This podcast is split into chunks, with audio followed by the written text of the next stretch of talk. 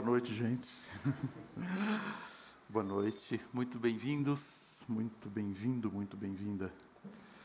Se é a sua primeira vez aqui conosco, na saída, nós temos um kit gostaríamos de deixar na sua mão para que você possa conhecer um pouco mais a nossa igreja. Ali tem um material que vai ser útil para isso e também é, para a sua leitura sobre o Evangelho e sobre a pessoa do Senhor Jesus. Quero convidar você a acompanhar a leitura de um texto em Mateus capítulo 27. Nós vamos hoje, no nosso estudo, olhar esse texto, um texto um pouco longo, mas vamos lendo por partes à medida que vamos caminhando na nossa reflexão. Então, nesse momento, a parte do texto que eu quero ler com vocês está nos versículos 20 a 22. Então, Mateus 27, 20 a 22. O texto diz: Mas os chefes dos sacerdotes e os líderes religiosos convenceram a multidão a que pedisse Barrabás e mandasse executar Jesus. Então perguntou o governador: Qual dos dois vocês querem que eu lhe solte? Responderam eles: Barrabás. Perguntou Pilatos: Que farei então com Jesus chamado Cristo? Responderam: Crucifica-o. E ainda, o outro texto em Lucas, capítulo 19, versículos 9 e 10. E Jesus disse: Hoje houve salvação nessa casa, porque este homem também é filho de Abraão. Pois o filho do homem veio buscar e salvar o que estava perdido esse texto de Lucas no contexto da conversão de Zaqueu.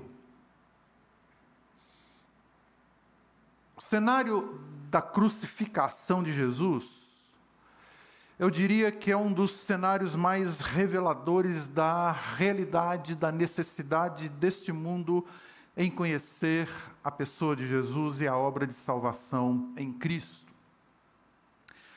A Bíblia diz que as pessoas necessitam sair da cegueira espiritual para a visão espiritual, para enxergarem a realidade sobre si mesmas, sobre o mundo, sobre Deus, sobre a vida, sobre a morte, enfim, a Bíblia diz que o homem natural não consegue enxergar hoje essas realidades da perspectiva que Deus estabeleceu porque estão cegadas no seu entendimento.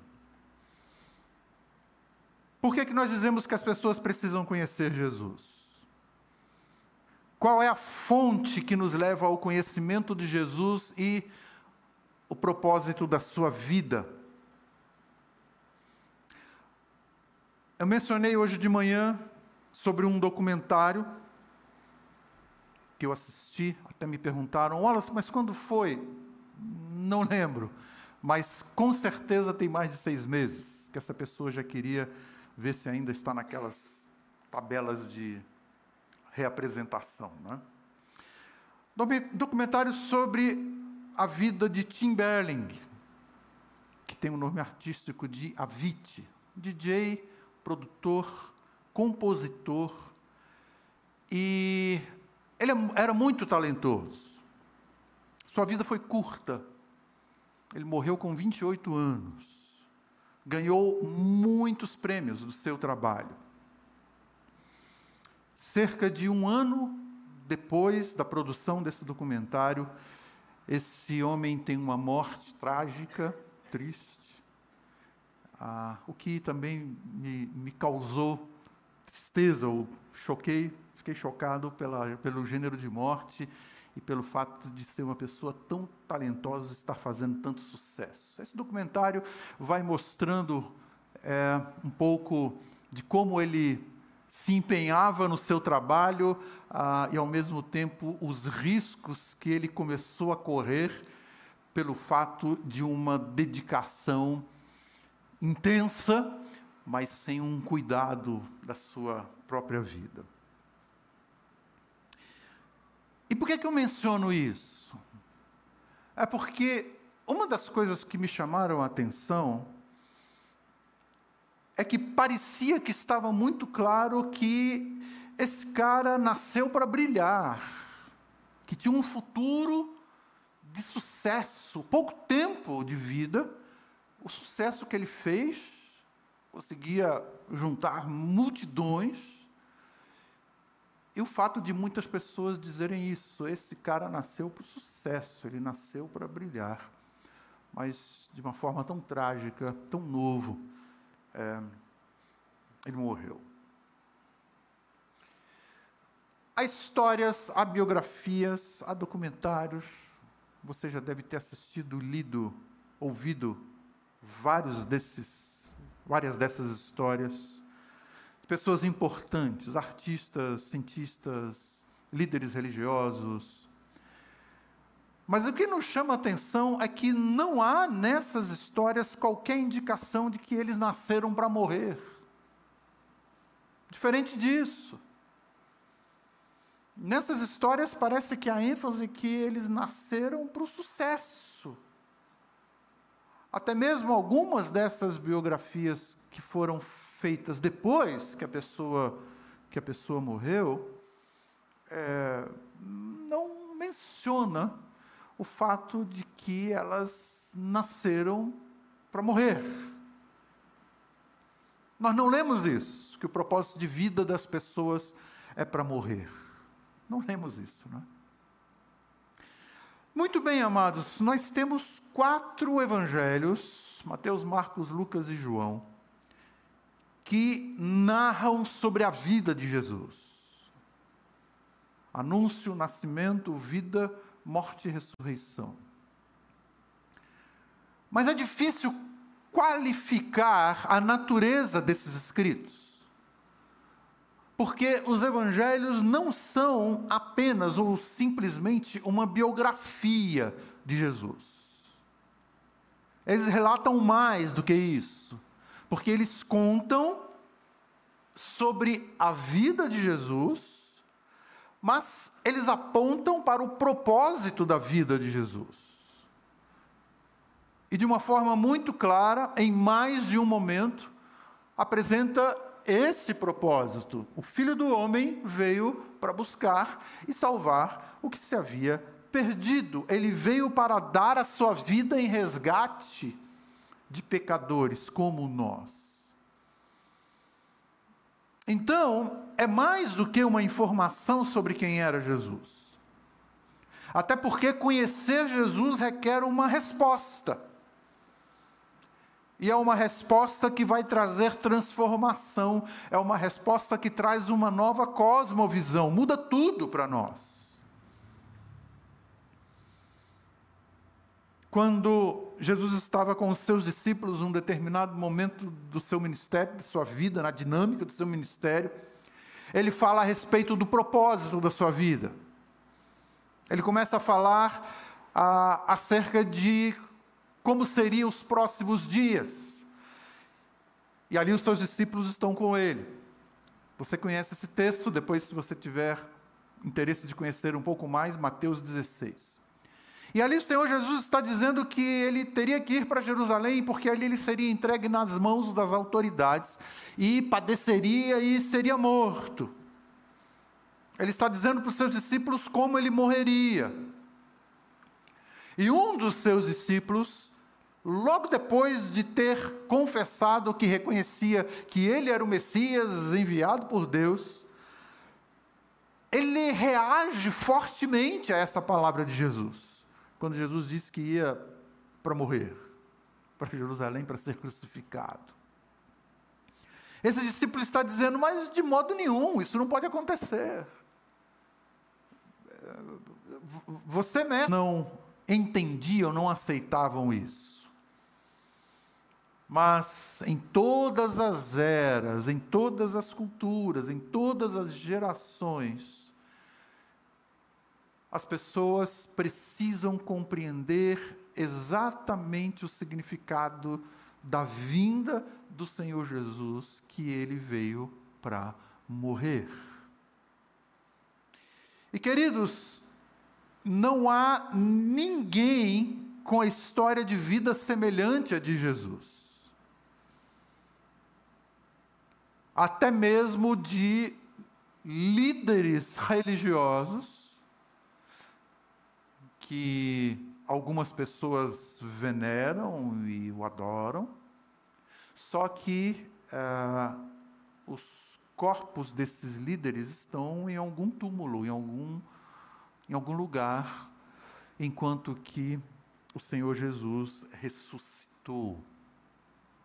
Então Jesus veio para morrer e ressuscitar. E esses dois acontecimentos são o assunto central do Evangelho, são o assunto central para a transformação de vidas, são o assunto central quando nós falamos de missões. Nesse mês de janeiro, nós vamos dedicar no tempo dos nossos cultos a falar e estudar um pouco sobre missões, a igreja e missões. Mas hoje eu gostaria de focalizar com vocês no texto do Evangelho de Mateus, no capítulo 27, o quadro da realidade da crucificação ou do evento da crucificação, mostrando a realidade de onde as pessoas estão. E olhando para este relato da crucificação do Senhor Jesus, esses essas ironias nos eventos da crucificação e por que nós necessitamos conhecer Jesus. Por que nós proclamamos Jesus? Por que missões?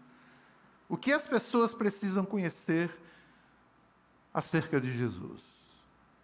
Então, é isso que eu gostaria de ver com vocês aqui no estudo de Mateus capítulo 27. Então, em primeiro lugar, olhando para Mateus capítulo 27, a partir do versículo 26, agora, como nós vamos ler, o texto apresenta a Jesus revelando um novo paradigma de reino. Por que, que precisamos conhecer Jesus? Porque nós precisamos entender o que é que Jesus representa como rei que significa nas Escrituras a expressão reino de Deus ou reino dos céus? O que, que significa isso? Vamos olhar a partir do versículo 26, então, de Mateus, capítulo 27. O texto diz assim: Então Pilatos soltou-lhes Barrabás, estamos na continuidade do texto aqui. Mandou aceitar Jesus e o entregou para ser Tiraram-lhe as vestes, puseram nele um manto vermelho, fizeram uma coroa de espinhos, a colocaram em sua cabeça, puseram um caniço em sua mão direita e, ajoelhando-se diante dele, zombavam: Salve, Rei dos Judeus! Cuspiram nele, tiraram-lhe o caniço e batiam com ele na cabeça, como: Ei! Depois de terem zombado dele, tiraram-lhe o manto e vestiram-lhe suas próprias roupas e o levaram para crucificá-lo. O texto está dizendo, como nós podemos ler, que Jesus havia sido severamente espancado durante um interrogatório no seu julgamento. E aí então foi proferida a sentença, condenado. O que é que fazemos com ele? Crucificam. E depois que ele recebe a sentença, ele de novo é espancado. Agora, amados, por mais incrível que isso possa parecer, esse era um procedimento padrão. Mas era um procedimento padrão porque essa condenação era para criminosos, para malfeitores. E ela, naquele contexto, naquela época, ela era, eles eram condenados à crucificação. Então era espancado o condenado antes até de receber a sentença, como um, um réu, e depois de ter recebido a sentença, ele de novo era espancado. Então Jesus sofreu isso. No entanto, os evangelhos revelam que com Jesus houve mais do que um procedimento padrão, como vocês podem perceber. O que estava havendo ali parecia mais um divertimento. Havia escárnio, zombaria, por se tratar de Jesus. O texto diz: o vestiram como se fosse um imperador, zombando dele. Colocaram uma coroa, só que de espinhos na sua cabeça, ferindo. Puseram um caniço nas suas mãos, como se fosse um cetro, zombando, como ele se fosse um monarca. E ainda zombaram dele, dizendo: Salve, Rei dos Judeus! E dizendo isso, escarneciam e se prostravam diante dele, uh, uma forma de ironia e, ironia e cuspiam no rosto dele e rindo. Aquelas pessoas que estavam ali e os que, os que passavam, estavam achando aquilo um divertimento. Mas, na verdade, era um. claramente um, uma, uma visão de um desprezo e um escárnio enorme. Agora, queridos, Mateus, no seu evangelho, deixa isso claro, ah, Deus deixa isso claro e para nós isso se torna muito claro. Nós sabemos que Jesus é Rei. Como parte do procedimento do julgamento, Pilatos, governador romano, lhe pergunta: És tu o rei dos judeus?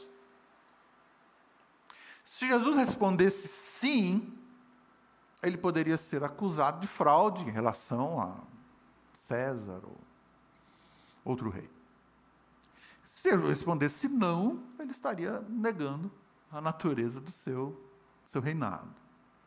Então, quando ah, ele é perguntado dessa forma, a sua resposta é: Você diz isso. És tu o rei dos judeus? Jesus diz: Você diz isso. E por que ele responde dessa forma? Porque o que Pilatos e as pessoas tinham em mente sobre o que era um rei não era a natureza do reinado que Jesus veio trazer. Jesus não era um rei segundo as expectativas daquelas pessoas. Então, qual é o paradigma que Jesus apresenta sobre o seu reino?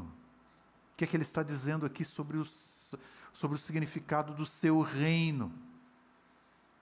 Deixa eu levar vocês aqui para Mateus capítulo 20, versículos 25 a 28. Então Jesus reuniu seus discípulos e disse: Vocês sabem que os governantes desse mundo têm poder sobre o povo e que os oficiais exercem sua autoridade sobre os súditos. Entre vocês, porém, será diferente. Quem quiser ser líder entre vocês, seja esse servo. E quem quiser ser o primeiro entre vocês, que se torne escravo pois nem mesmo o filho do homem veio para ser servido, mas para servir e dar a sua vida em resgate de muitos. Qual é o paradigma que o Senhor Jesus apresenta sobre o significado do reino que ele veio implantar, não naquele momento da sua vinda, mas através do seu ministério, da sua vida, já trazendo mostrando quais são os sinais do reino. Rei que veio para servir. Esse é o novo modelo de autoridade. E é um modelo que deve caracterizar todos aqueles que o seguem. Vocês se lembram, depois da sua morte, depois da sua ressurreição, isso está no relato de Mateus capítulo 28, que não está aqui na sua projeção. Ele diz: Toda autoridade me foi dada nos céus e na terra. Ele se apresenta como alguém que tem toda autoridade, isto é, ele é senhor do universo, senhor sobre todas as coisas. Ele é um rei cujo reino é caracterizado por ele entregar a sua vida por pecadores. E ele entrega a sua vida não porque foi um rei vencido, não porque foi um rei feito refém, mas como ele mesmo disse, ele voluntariamente entrega a sua vida por amor, para salvar. É um rei que promove liberdade das pessoas, e não um rei que toma os seus súditos para escravizá-los. O oposto disso. Ele toma as pessoas que eram escravas e traz libertação. Então, por que, que as pessoas precisam conhecer Jesus? Por que nós precisamos conhecer Jesus? Porque ele apresenta, uma no, apresenta um novo paradigma uh, de reino, do que é o seu reino. Novo paradigma de reinado, aquele que está sob o seu senhorio. Experimenta vida e liberdade. Segundo lugar, por que, que precisamos conhecer Jesus? Porque Jesus mostra uma outra natureza de poder. E aqui nós vamos caminhando numa, uh, numa sequência. O texto vai mostrando uma apresentação do Senhor Jesus de uma forma sequencial. Novo paradigma de reino, outra natureza de poder. Agora, a partir do versículo 32, nós vamos ler até o 40.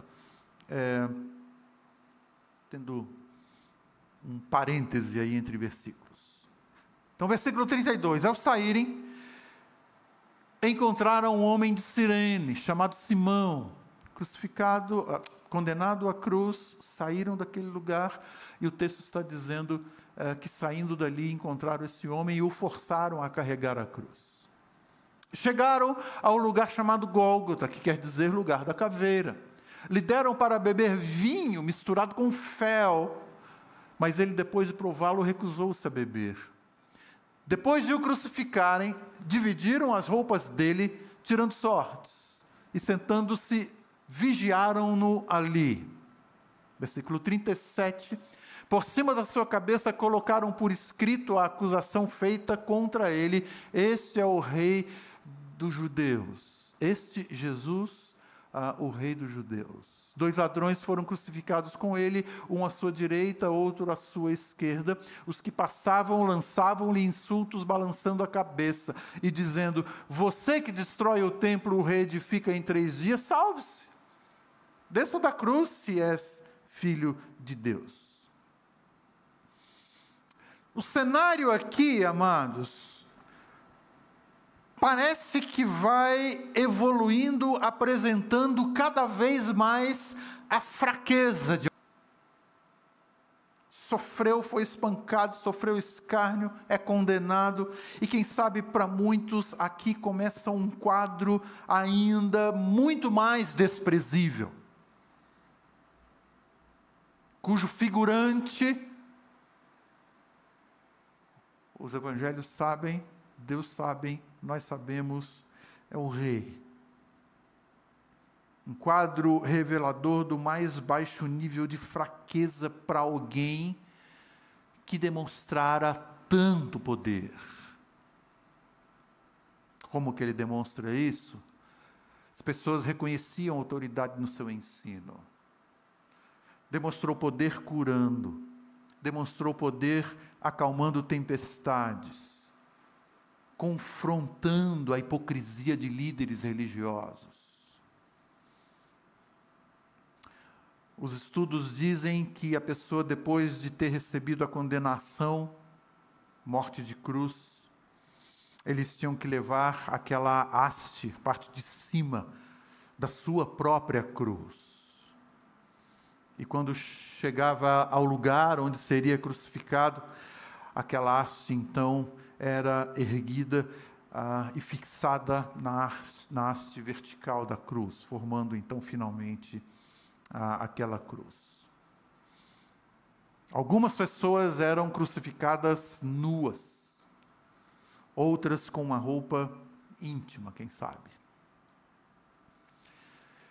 E o versículo 32 mostra que Jesus devia ter apanhado tanto, como de fato aconteceu, e depois, de novo, se você tiver interesse, vá para Isaías 51 e Isaías 53. A forma como ele foi esbofeteado, ah, foi é, chicoteado. E mesmo sendo um carpinteiro, possivelmente com um físico forte, nesse momento ele se encontra muito enfraquecido no seu físico. E segundo ah, o texto diz, ele não estava tendo forças o suficiente para conduzir aquela cruz ou aquela parte da cruz no ritmo que aquelas pessoas é, tinham como expectativa que ele conduzisse. Por isso intimaram outra pessoa a ajudá-lo naquele momento. Isso também faz parte da profecia.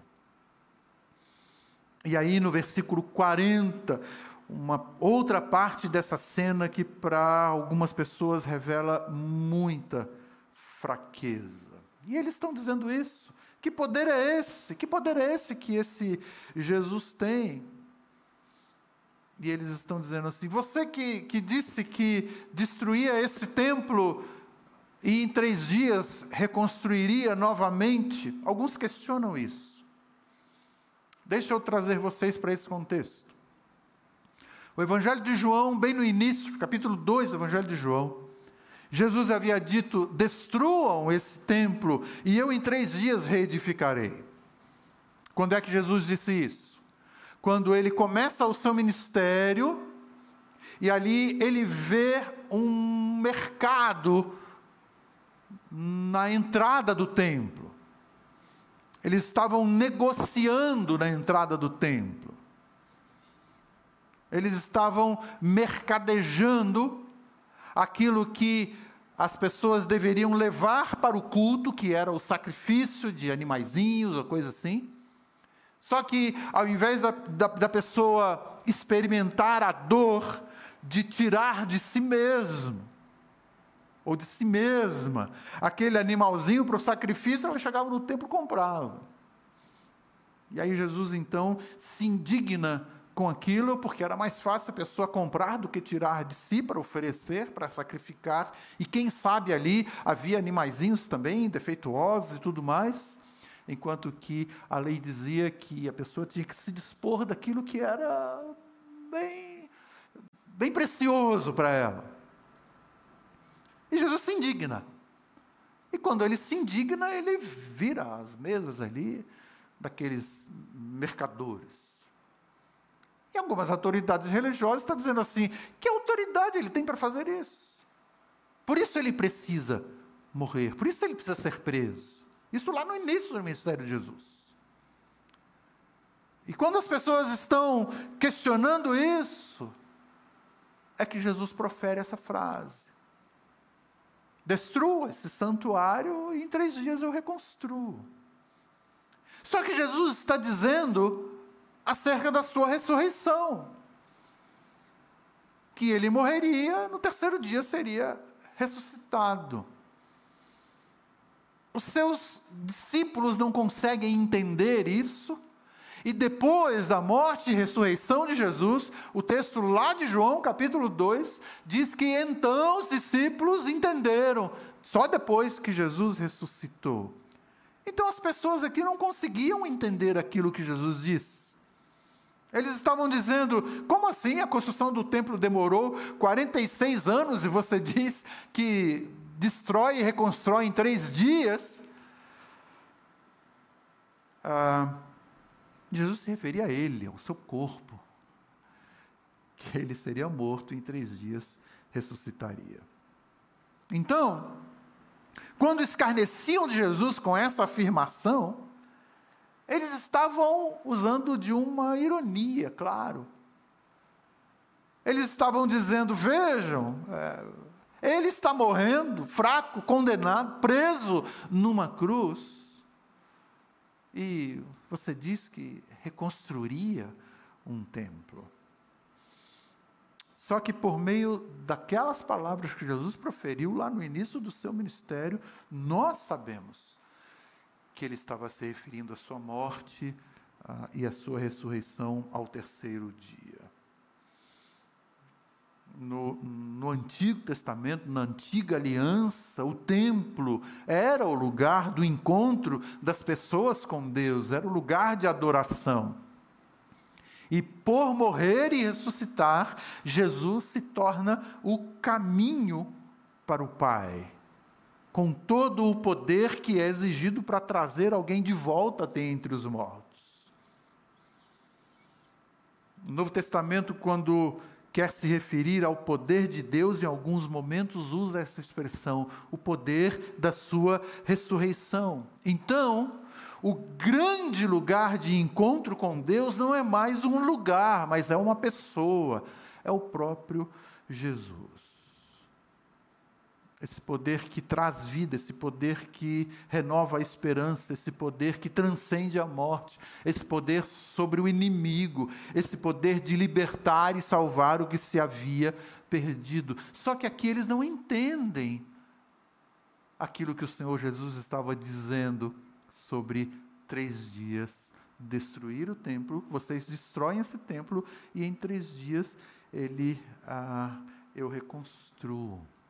Esse é o seu poder. Poder sobre a morte. Poder de vencer a morte. E como de fato aconteceu. Por que, que as pessoas precisam conhecer Jesus? Porque as, precisa, as pessoas precisam reconhecer ah, uma dimensão de poder que é indizível, que é desconhecida ah, para aqueles que não conseguem reconhecer Jesus como Rei, como Senhor. Em terceiro lugar, porque as pessoas precisam conhecer Jesus. Porque Jesus é o novo e vivo caminho para a salvação. Vamos seguindo no texto de Mateus capítulo 27. Agora no versículos 41 em diante. Da mesma forma, os chefes dos sacerdotes, os mestres da lei, e os líderes religiosos zombavam dele, não só os soldados, não só os que passavam ali. Zombavam dele dizendo: salvou os outros, mas não é capaz de salvar a si mesmo. E é o rei de Israel, desça agora da cruz e creremos nele. Ele confiou em Deus, que Deus o salve agora, se dele tem compaixão, pois disse: sou filho de Deus. E voltando bastante aqui no Evangelho de Mateus, capítulo 1, versículo 21, ela dará à luz a um filho e você deverá dar-lhe o nome de Jesus, porque ele salvará o seu povo dos seus pecados. O texto em referência ao anúncio do nascimento do Senhor Jesus. O que significa salvar?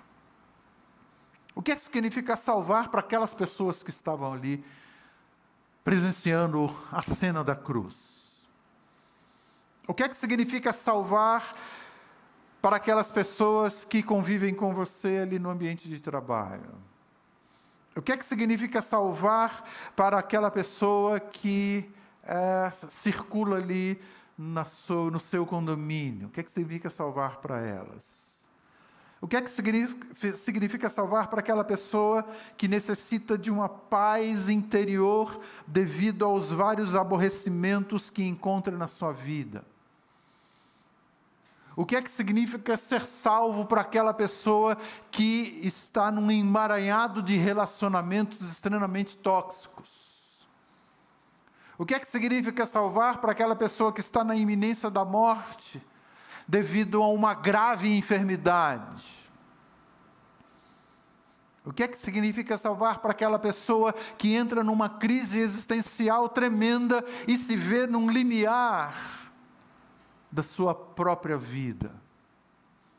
Às vezes tão jovem, tão novo. Para algumas pessoas, salvar depende do seu momento. Quem sabe o conceito de salvar, para algumas pessoas a resposta é: depende de quem está usando essa palavra. Depende da situação que ela está vivendo. Mas, queridos, o que é que significa, salvar para os evangelhos? Os evangelhos dizem o que sobre salvar? O conceito nos evangelhos é muito bem definido. Salvar aponta para uma realidade que somente pode ser realizada pela pessoa e obra do Senhor Jesus. Esse verbo aponta para uma realidade, realidade da qual muitas pessoas têm dificuldade para aceitar ou ainda não conhecem. Esse texto de Mateus 1, 21 deixa claro, um dos textos que deixam claro.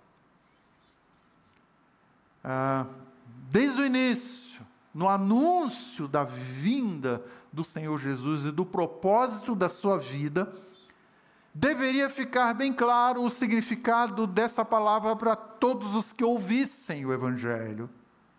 Significa salvar a pessoa dos seus pecados.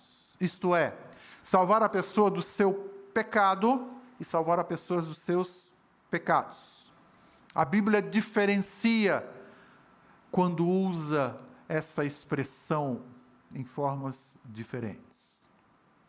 Salvar a pessoa do seu pecado está dizendo da sua condenação, condenação uh, sobre a qual todos nós estávamos, as pessoas, muitas delas ainda estão.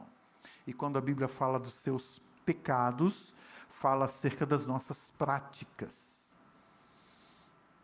Salvar a pessoa do seu pecado e dos seus pecados significa salvar a pessoa dos, da condenação do pecado, salvar a pessoa do poder a, a, e dos efeitos do pecado e salvar a pessoa da presença do pecado, passado, presente e futuro. Isto é, a obra do Senhor Jesus foi suficiente para tratar a questão essencial do ser humano, que é a sua separação de Deus por conta do seu pecado.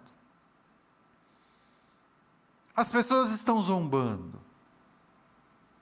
Estão zombando dizendo: salvou os outros. Curou, alimentou, ressuscitou mortos, e a si mesmo não pode salvar. Mas vocês perceberam aqui o que, que essas pessoas estão dizendo? Essas pessoas estão reconhecendo as ações de Jesus, porque elas eram inegáveis, elas eram testemunhadas, eram visíveis. Ele salvou os outros, curou, agiu, atendeu, se compadeceu. Então, paradoxalmente, sem essas pessoas perceberem, elas estão reafirmando aquilo que Jesus fez. Só que elas não conseguem, porque têm os olhos vendados, não conseguem fazer essa relação do significado daquilo que elas estão dizendo. E elas estão dizendo: salve-se a si mesmo. Só que elas não conseguem reconhecer que o plano era este. Por permanecer na cruz, é que Jesus salva outros. E aqui eu tomo a liberdade de usar algumas palavras. Ah, ele não ia salvar a si mesmo e poder salvar os outros.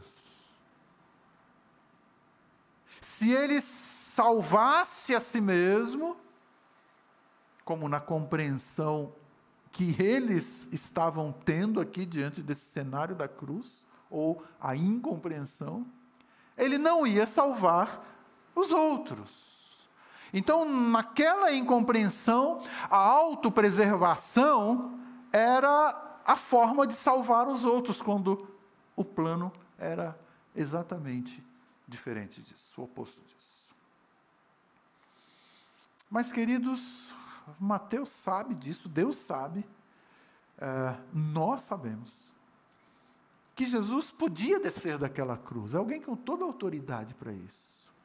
Ele disse que podia chamar uma multidão de anjos, mas o propósito da sua vida era morrer ah, por conta do nosso pecado.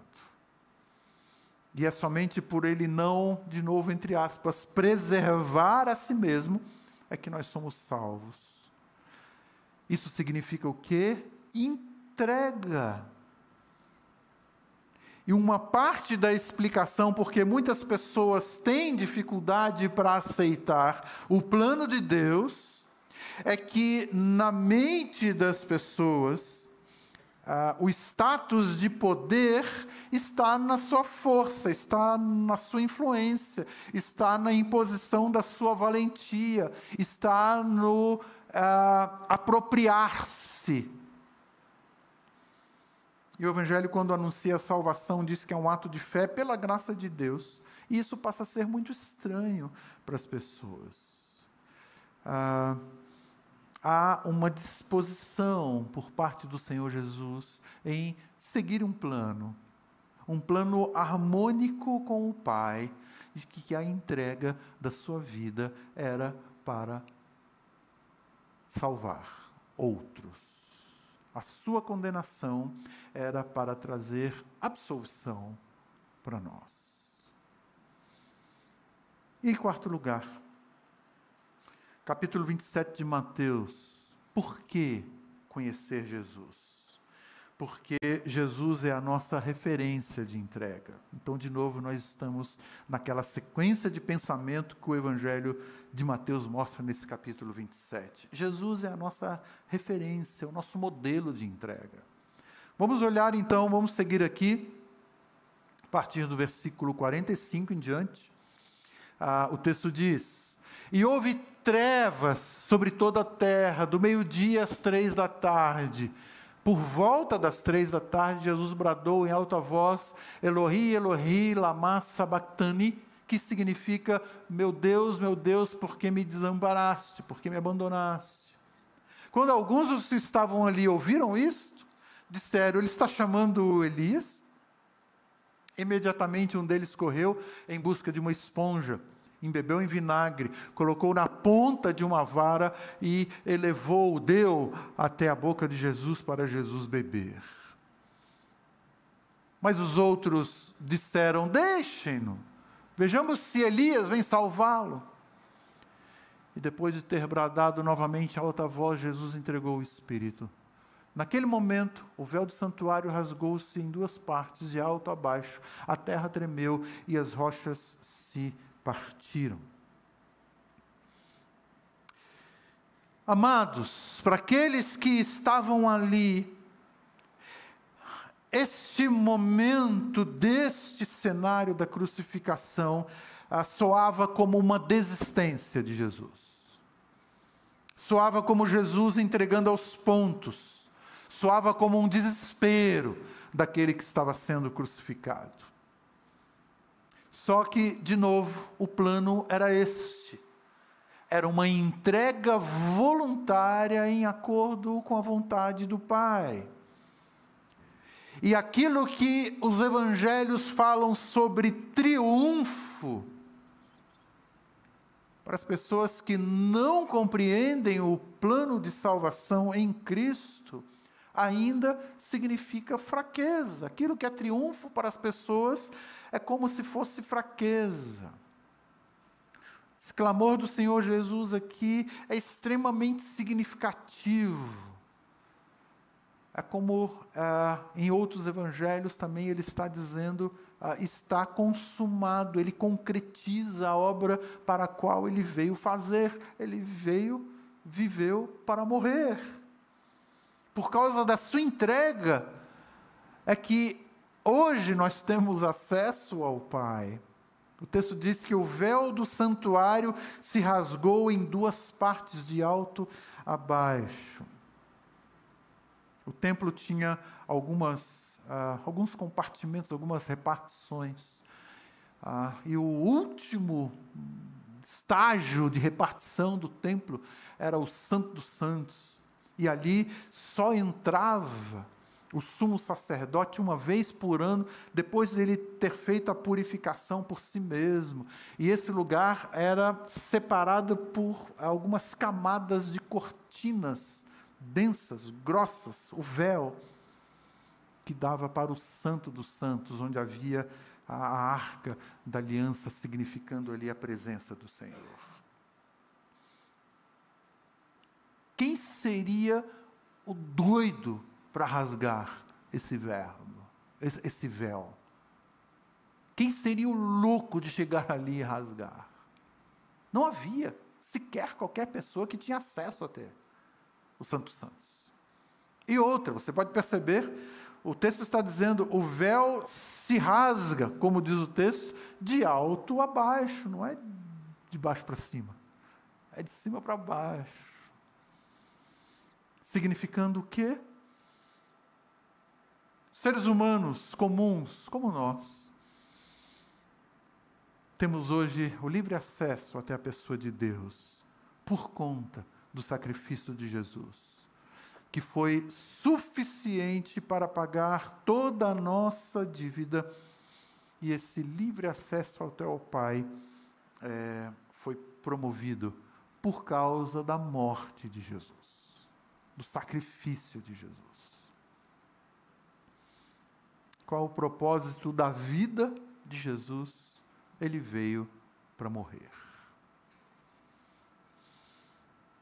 Ah, como eu disse no início, nós estamos enfatizando esse mês um pouco mais a igreja ah, e missões.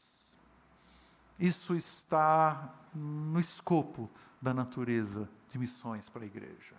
Anunciar Jesus, falar sobre Jesus, levar as pessoas a conhecerem a obra de salvação.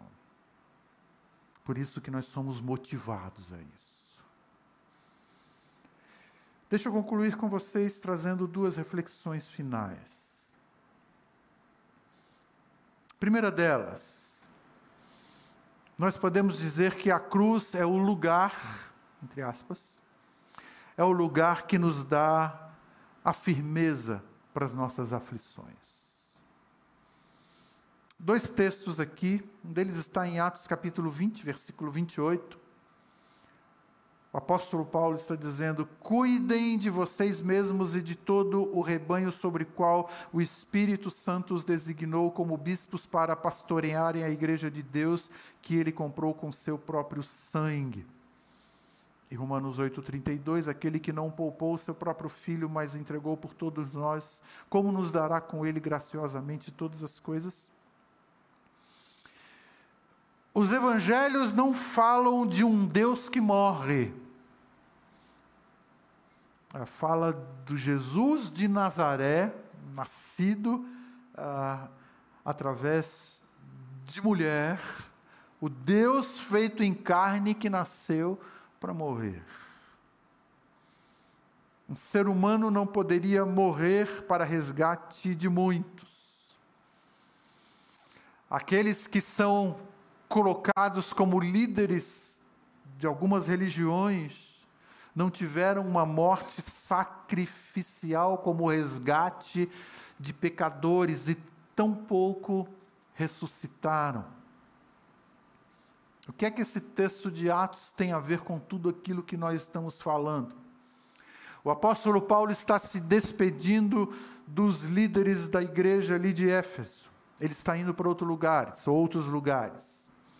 E quando ele está se despedindo daqueles líderes, ele está chamando a atenção daqueles líderes, dizendo: vocês agora vão cuidar desses irmãos aqui, vocês agora vão cuidar dessa igreja aqui.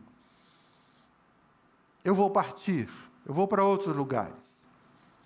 Ele fez uma amizade muito preciosa com aqueles irmãos ali de Éfeso, com aqueles líderes ali de Éfeso. E ele está dizendo, enquanto ah, quase que encorajando ou nomeando aqueles líderes para cuidarem da igreja, e ele está dizendo da seguinte forma: a igreja que Deus comprou com seu próprio sangue. Perceberam? Deus com o seu próprio sangue. E é claro, a pessoa que se tem em mente aqui é a pessoa do Senhor Jesus. Deus homem, filho de Deus. Mas ele simplesmente diz: Deus que comprou com seu próprio sangue. Então, amados, esse é um dos textos, entre outros, que traz uma grande evidência da divindade de Jesus. Que algumas religiões não, não aceitam, não confessam a Jesus como Deus, negam outras ah, de Jesus como Deus. E ele está dizendo: se ele não poupou o seu próprio filho, o que mais ele nos dará em nosso favor? Então, se ele deu a vida por nós, o que é que mais poderia pairar na nossa mente de dúvidas, de desconforto, de inquietação sobre o cuidado de Deus por nós? Ele deu a vida. O que é que mais ele não vai dar em nosso favor? Não, por isso que o cenário da cruz, o evento da cruz, vem trazer uma firmeza, uma certeza enorme para nós acerca do poder de Deus nas nossas aflições. E em segundo lugar, eu diria, nós temos que distinguir entre fé e credulidade. Agora eu vou voltar com vocês naquele texto que eu mencionei do Evangelho de João, lá no início, no capítulo 2 versículos 19 a 22. Jesus lhe respondeu: Destrua esse templo e eu levantarei em três dias. Os judeus responderam: Esse templo levou 46 anos para ser edificado, o Senhor vai levantá-lo em três dias. Mas o templo do qual ele falava era o seu corpo. Depois que ressuscitou, os seus discípulos lembraram-se do que ele tinha dito. Então creram na Escritura e na palavra que Jesus disseram. Então, queridos, embora a cruz seja central na proclamação do Evangelho, ela não é o fim da história. Nós sabemos disso. Jesus ressuscitou dentre os mortos e vivo está para interceder por nós. Os primeiros cristãos foram fortemente impactados se mostraram dispostos até mesmo a serem martirizados, e alguns ao redor do mundo ainda continuam sendo vivendo, ah, continuam sendo ameaçados e vivendo sob ameaças de morte, por causa do impacto da vida, da morte e da ressurreição de Jesus. Então, esse texto de Mateus, capítulo 27, com esses outros que nós estamos considerando, é, mostra o propósito de conhecermos Jesus, crermos nele e, crendo, nós temos vida. É isso que esse texto vem enfatizar para nós.